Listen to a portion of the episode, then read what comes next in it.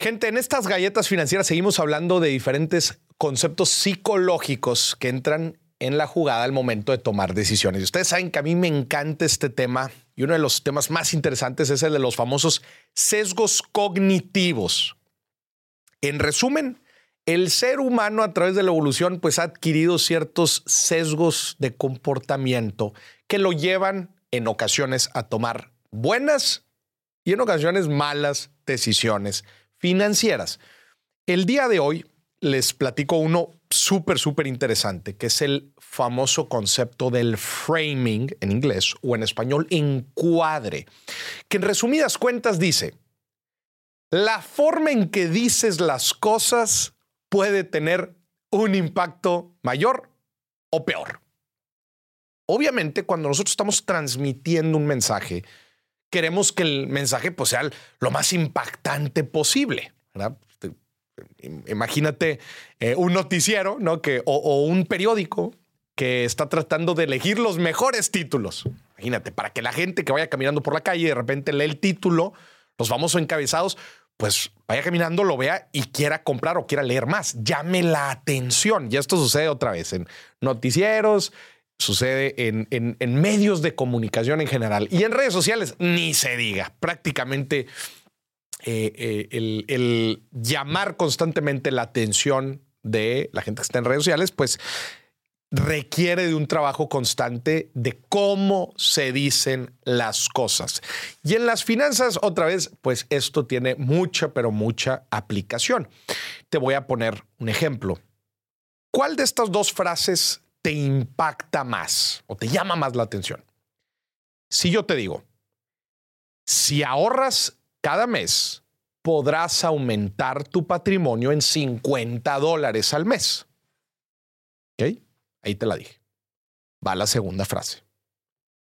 Si no ahorras cada mes, tu patrimonio va a perder 50 dólares al mes.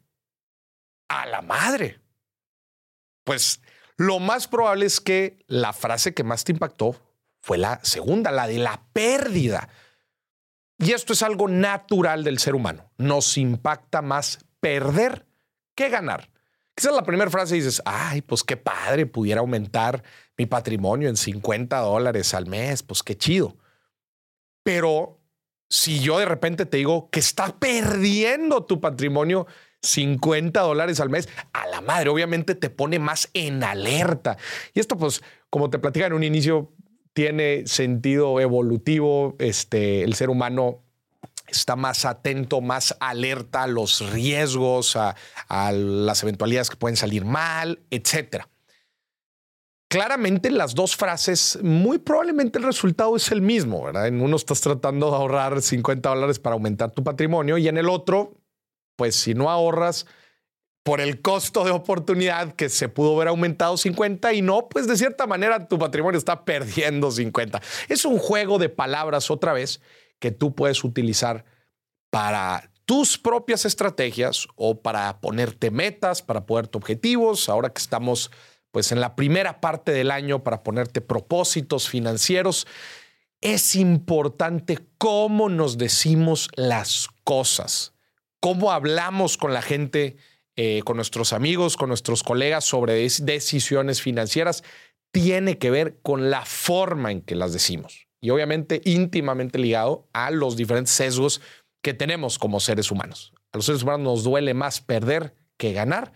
Y en muchas ocasiones esto juega en, en, contra. Cuando la gente toma decisiones de inversión, por ejemplo, en activos pues muy seguros que a la larga pierden rendimiento. Mm, no, otra vez hay tema de, de forma, pero no ganan tanto como otros instrumentos de largo plazo pues ahí la gente claramente, este sesgo de, de, no querer perder, juega en contra. Justo cuando tomamos decisiones de administración, cuando compramos cosas, la forma en que nos decimos las cosas tiene que ver directamente con cómo las percibimos y cómo las percibimos impacta desde luego por la decisión final. Así que quiero que te guardes esto.